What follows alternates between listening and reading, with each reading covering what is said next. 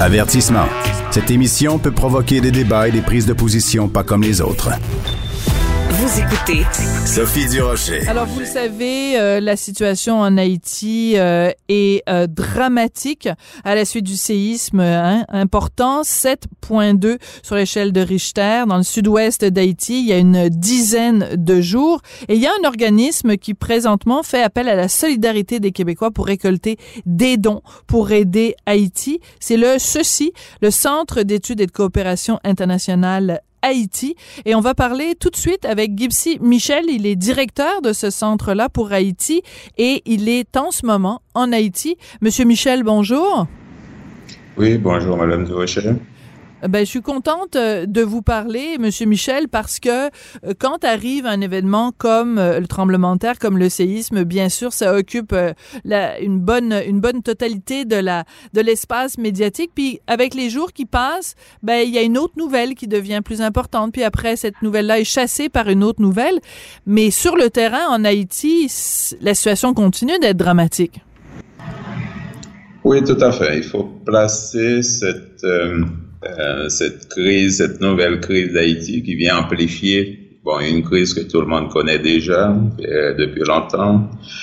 Euh, ce qui fait que quand on se retrouve avec un département qui était déjà en difficulté, qui mm. était pratiquement coupé du reste du pays en raison de la situation sécuritaire très précaire, donc euh, cette, ce tremblement de terre vient aggraver la situation, ce qui met euh, toutes les organisations comme le CECI, qui est présente déjà dans cette zone-là depuis longtemps, qui met en œuvre des projets de développement sous pression. Et c'est ce que nous essayons de faire, d'essayer de répondre au mieux euh, aux nouveaux besoins euh, humanitaires, mais également de, de poursuivre euh, les actions euh, de développement en, en appui à nos partenaires sur le terrain. D'accord.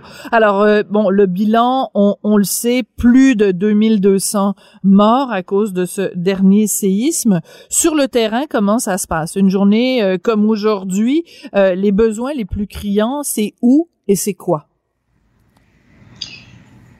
Les, les, besoins les plus criants, puisqu'il s'agit d'un séisme, certainement, quand on regarde un peu le nombre de, de, blessés en particulier, donc il y a un besoin de soins médicaux. Ça, c'est un. De deux, il y a euh, environ 130 000 euh, maisons détruites ou endommagées, donc automatiquement, il y a un besoin de protection. Donc les gens. 130 000? 130 000. Mais c'est énorme. 130 000 maisons endommagées, c'est énorme. Ça fait quasiment plus d'un million, d'un demi-million de personnes qui sont dans le besoin. Oh, c'est aussi des communes rurales. Ce ne sont pas les très grandes villes qui ont mm-hmm. été touchées, mais ce sont des petites villes et aussi des, des, des, des communautés paysannes. Donc, on peut imaginer la détresse de ces gens-là qui ont besoin de protection. Donc, il y a un besoin de bâche ou un besoin de temps. De deux, étant donné que euh, bon, les, les, gens ont perdu un petit peu, disons que sont en difficulté, il y a, oui, on ne peut pas l'ignorer, un besoin d'eau et de nourriture. Le besoin d'eau, ça varie d'une zone à l'autre. Il y a des, des, des, des, communautés, des zones où l'eau est accessible. C'est pas forcément une eau de qualité. Donc, il y a un besoin de stocker et aussi de produits pour traiter cette eau-là. Il y a d'autres communes, notamment qui sont dans les montagnes, où les gens stockent et conservent l'eau dans des réservoirs citernes de béton. béton. Donc, euh, suite au tremblement de terre, les citernes sont fissurées ou bien sont endommagées. Donc, ces gens-là ont besoin d'eau, d'abord tout de suite, et donc, c'est ce que le CECI fait. Nous commençons à distribuer de l'eau. Euh, environ près de 80 000 litres d'eau ont déjà été distribués et nous continuons. Donc, à votre question, au quotidien, qu'est-ce qu'on fait? Donc, nous mobilisons d'un côté de l'aide, nous appuyons la coordination aussi de cette aide-là, compte tenu de notre présence sur le terrain et des relations passées de travail avec les directions de protection civile. Et nous acheminons aussi, nous venons donc euh, en appui aux populations victimes, soit pour distribuer dans la, dans la limite des ressources qui sont maintenant disponibles, du, euh, des ustensiles pour stocker de l'eau, soit pour distribuer le premier stock de bâches que nous avons pu euh, mobiliser, et aussi distribuer de l'eau directement euh, pour les communautés rurales. Voilà en gros les principaux besoins, la, la, protection, la nourriture, les soins de santé, mais aussi l'accès à l'eau. D'accord. Donc, Donc euh, euh, comment comment se compare, par exemple, bien sûr en termes de morts, on, ça n'est pas la même chose, mais comment se compare l'impact de ce séisme-ci et du séisme précédent qui avait fait des dizaines de milliers de morts? Bon, déjà, le séisme de 2010 concernait surtout la région métropolitaine de Port-au-Prince et certains départements limitrophes comme le sud-est, etc. Donc, c'était plutôt concentré, on était à Port-au-Prince et là, euh, on peut dire que toute la gouvernance du pays était affectée et euh, le pays n'était pas prêt quasiment, même avait de la difficulté à assurer la coordination de cette aide-là et à venir en aide. Cette fois-ci, cela se passe en région. Donc, euh, les dégâts sont toutes proportions gardées sont les mêmes. C'est les pertes en vie humaines, c'est les, les, blessés, c'est des maisons qui sont détruites.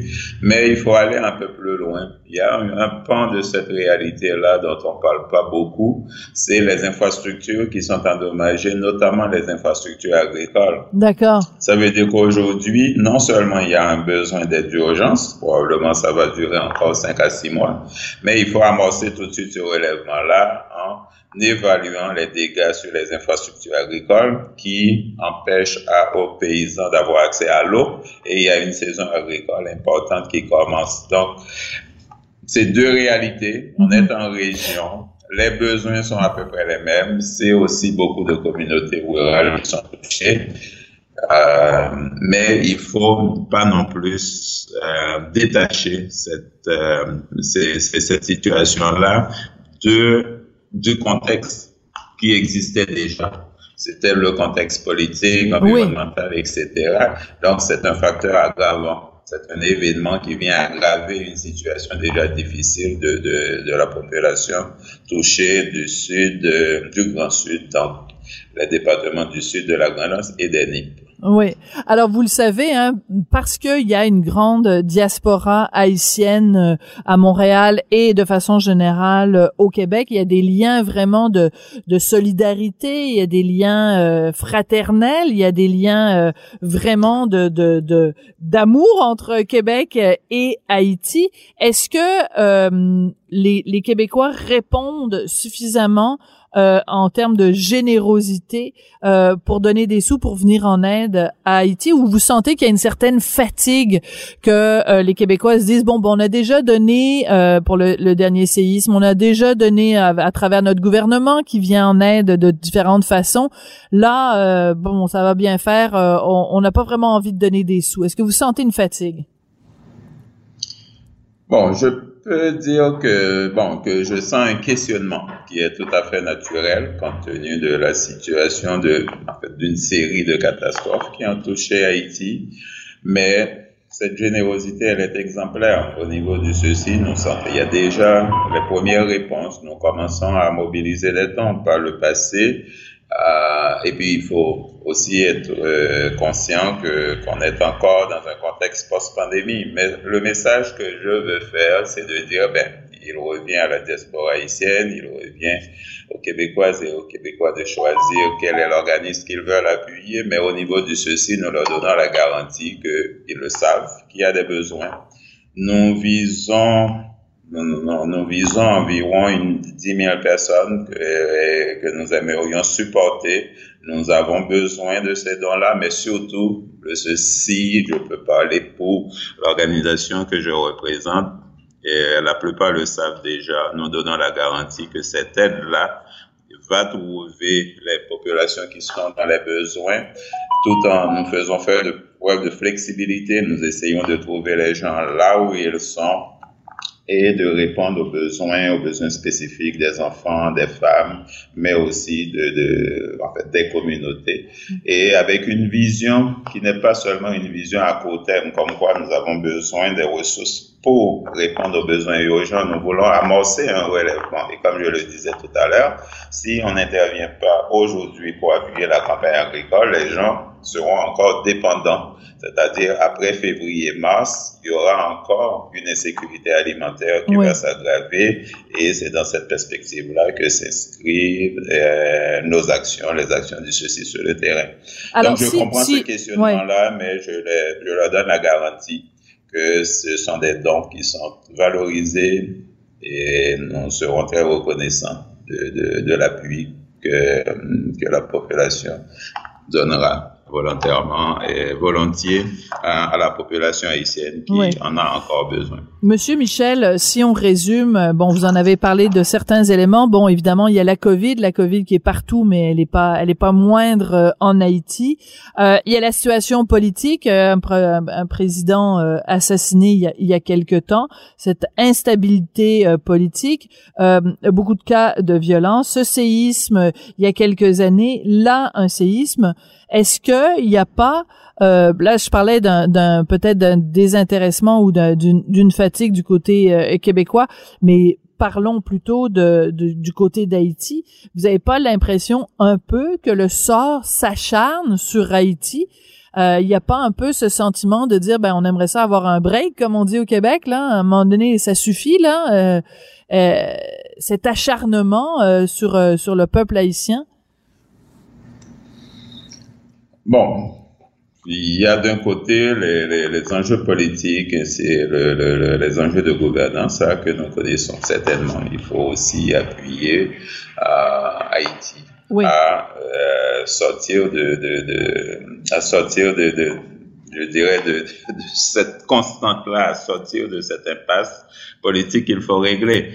Ben après ça, la réalité elle est ce qu'elle est. Haïti est traversée par un certain nombre de failles. Haïti est sur la route des cyclones. Maintenant, c'est pourquoi qu'il faut adresser d'abord, ben, mobiliser une société civile forte euh, qui a une demande de, de bonne gouvernance. Et c'est à ce moment-là qu'on va adresser les autres enjeux plus structurels. Comme il y a un code de construction qui soit respecté, ah, ça c'est important. On aura l'occasion sûrement, on aura sûrement l'occasion d'en, d'en, reparler. Malheureusement, euh, c'est la fin de l'émission et je dois euh, vous interrompre. C'est très, euh, très désagréable de devoir faire ça. Écoutez, bon courage à vous et au peuple haïtien. Donc, je rappelle, Monsieur Michel, que vous êtes à la tête du Ceci Haïti et que vous faites appel aux Québécois donc pour des dons pour venir euh, en aide à la population après ce, ce deuxième séisme, décidément le sort qui s'acharne. Merci beaucoup, Monsieur Michel. C'est moi qui vous remercie. Au revoir. Merci. Alors en effet, ben, vous l'avez entendu, l'émission doit se terminer. C'est tout le temps qu'on a. Merci d'avoir été là à l'écoute à Cube Radio. Je voudrais remercier Rémi Poitras, toujours euh, fidèle au poste. Même quand on a des problèmes techniques, il sait toujours les régler.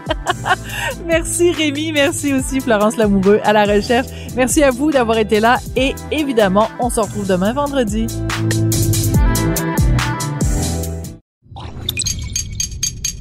Cube Radio.